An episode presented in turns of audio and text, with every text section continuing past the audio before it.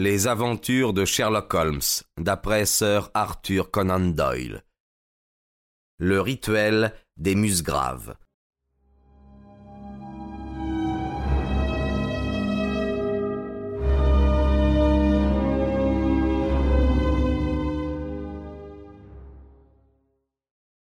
Vous pouvez supposer, Watson, avec quelle attention j'ai écouté cette extraordinaire suite d'événements et comme je m'efforçais de les ajuster ensemble et d'imaginer un fil quelconque auquel on pourrait les rattacher tous. Le sommelier était parti, la fille était partie, la fille avait aimé le sommelier, mais avait eu ensuite des raisons de le haïr. Elle avait de ce sang gallois, fougueux et passionné. Elle avait été terriblement surexcitée aussitôt que l'homme avait disparu. Elle avait jeté dans les temps un sac qui contenait des choses bizarres. Autant de facteurs qu'il fallait prendre en considération, et cependant aucun n'allait au fond de l'affaire. Il s'agissait de savoir quel était le point de départ de cet enchaînement d'événements.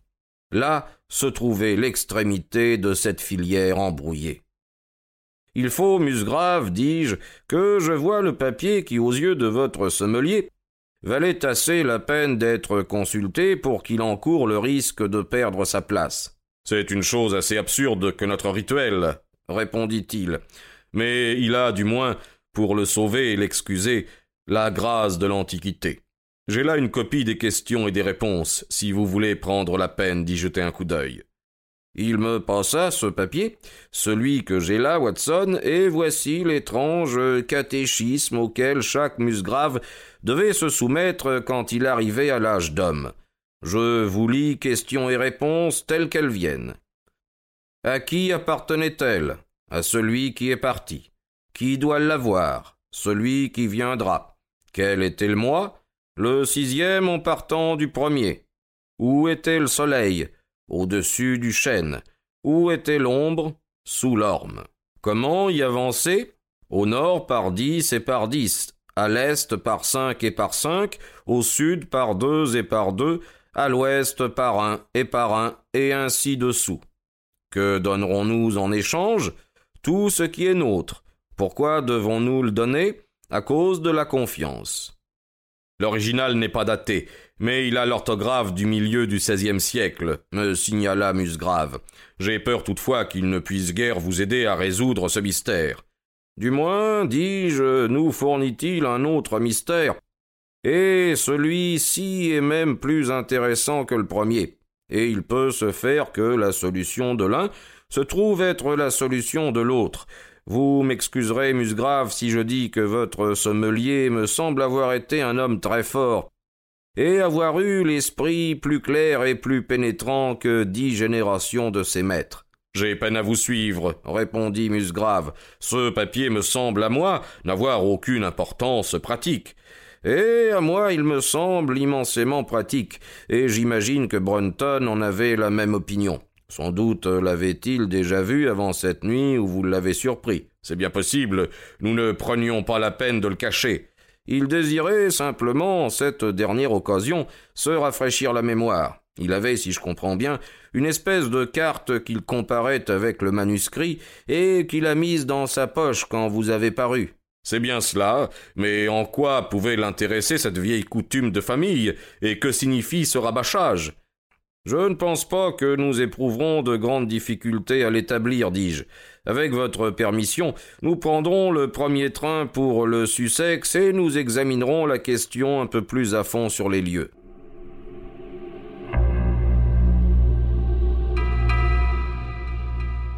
Ce même après-midi, nous retrouva tous les deux à Hurlstone.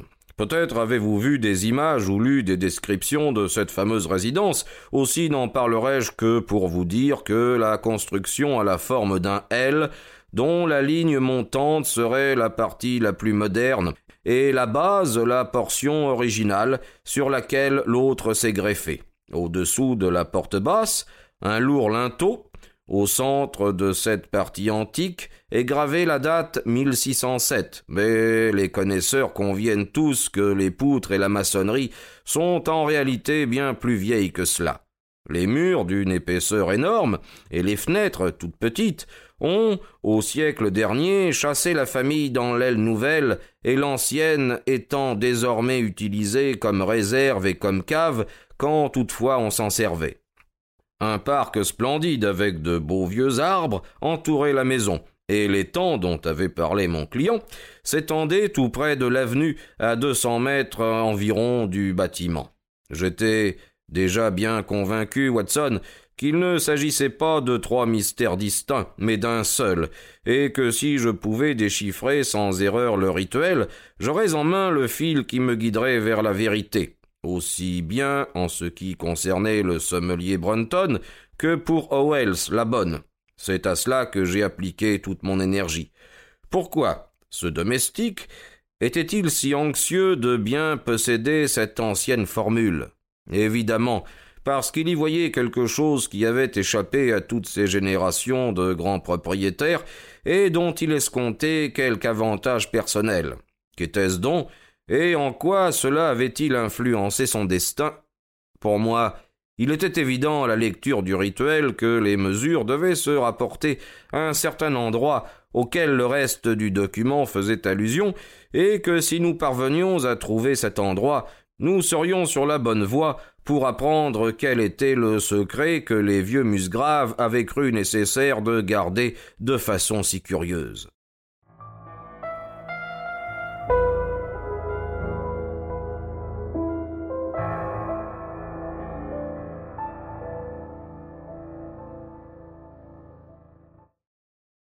Deux points de repère nous étaient fournis au départ, un chêne et un orme. Pour le chêne, cela ne pouvait faire de question. Juste en face de la maison, sur le côté gauche de l'avenue, se dressait un chêne patriarche, un des plus magnifiques arbres que j'eusse jamais vus. Cet arbre était-il là, manquis-je comme nous passions à côté, lorsque votre rituel a été écrit? Selon toute probabilité, il était là au temps de la conquête normande. Il mesure sept mètres de tour. Un de mes points était ainsi bien assuré. Avez-vous de vieux ormes? Il y en avait un très vieux là-bas, mais il a été frappé par la foudre il y a dix ans, et on en a enlevé la souche. On peut voir où il était? Oh oui. Et il n'y en a pas d'autres? Pas de vieux, mais il y a quantité de hêtres. J'aimerais voir où se dressait l'orme. Nous étions venus en dock-cart, et mon client me conduisit tout de suite, sans même entrer dans la maison, à l'excavation dans la pelouse où l'orme s'était dressé. C'était presque à mi-chemin entre le chêne et la maison. Mon enquête semblait progresser. Je suppose qu'il n'est pas possible de savoir quelle était sa hauteur, demandai-je. Je peux vous la donner tout de suite, un peu moins de vingt mètres. Comment se fait-il que vous sachiez cela? Ai-je demandé surpris. Quand mon vieux précepteur me donnait à faire un exercice de trigonométrie, cela s'appliquait toujours à des hauteurs à déterminer. Dans ma jeunesse, j'ai calculé la hauteur de tous les arbres et de tous les bâtiments de la propriété. C'était un coup de veine inattendu, mais donné arrivait plus vite que je n'aurais pu raisonnablement l'espérer. Dites-moi, votre sommelier vous a-t-il jamais posé pareille question? Réginald de Musgrave me regarda étonné. Maintenant que vous me le rappelez, répondit-il, Brunton m'a effectivement demandé la hauteur de cet arbre il y a quelques mois à propos d'une petite discussion avec le valet d'écurie. C'était une excellente nouvelle, Watson, car elle me prouvait que j'étais sur la bonne voie. J'ai regardé le soleil, il était encore assez bas dans le ciel et j'ai calculé qu'en moins d'une heure il serait juste au-dessus des branches les plus élevées du vieux chêne. Une des conditions stipulées dans le rituel serait alors accomplie, et l'ombre de l'orme devait vouloir dire la partie la plus extrême de l'ombre, sans quoi on aurait pris le tronc comme point de repère. Il fallait donc trouver l'endroit où l'extrémité de l'ombre tomberait quand le soleil s'écarterait du chêne. Cela a dû être difficile, Holmes, l'orme n'étant plus là. Eh bien, je savais du moins que si Brunton était capable de le trouver, je le pouvais aussi. En outre, il n'y avait vraiment pas de difficulté. Je suis allé avec Musgrave dans son bureau, et là j'ai taillé moi-même cette cheville à laquelle j'ai attaché cette longue ficelle en y faisant un nœud tous les mètres. J'ai pris ensuite deux morceaux de canne à pêche qui mesuraient tout juste deux mètres, et je suis retourné avec mon client à l'ancien emplacement de l'orme. Le soleil effleurait tout juste le sommet du chêne. J'ai dressé la canne à pêche, j'ai marqué la direction de l'ombre et je l'ai mesurée. Elle avait trois mètres de long. Bien entendu, le calcul était simple. Si une canne à de deux mètres projetait une ombre de trois mètres, un arbre de vingt mètres en projeterait une de trente, et la direction dans les deux cas serait la même, bien entendu. J'ai mesuré la distance voulue, ce qui m'amena presque au mur de la maison, endroit où j'ai planté une fiche. Vous pouvez imaginer ma joie, Watson, quand à moins de deux pouces de ma fiche, je découvris dans le sol un trou conique. J'étais sûr que c'était la marque qu'avait faite Brunton en prenant ses mesures et que j'étais sur sa piste. Depuis ce point de départ, je me mis à avancer, après avoir d'abord vérifié les points cardinaux à l'aide de la boussole de poche. Dix pas m'amenèrent sur une ligne parallèle au mur de la maison, et de nouveau j'ai marqué cet endroit avec une cheville. Puis j'ai, avec grand soin, fait cinq pas à l'est et deux au sud, ce qui me conduisit au seuil même de la vieille porte. Deux autres pas à l'ouest impliquaient alors que je devais marcher vers le corridor d'allée et que là était l'endroit qu'indiquait le rituel. Je n'ai jamais ressenti un tel frisson de déception, Watson. Un moment, il me sembla qu'il devait y avoir une erreur radicale dans mes calculs. Le soleil couchant éclairait en plein le sol du corridor, et je pouvais voir que son pavage de pierre grise, usé par les pas, était solidement assemblé par du ciment et n'avait certainement pas été bougé depuis de longues années. Brunton n'avait pas travaillé par là.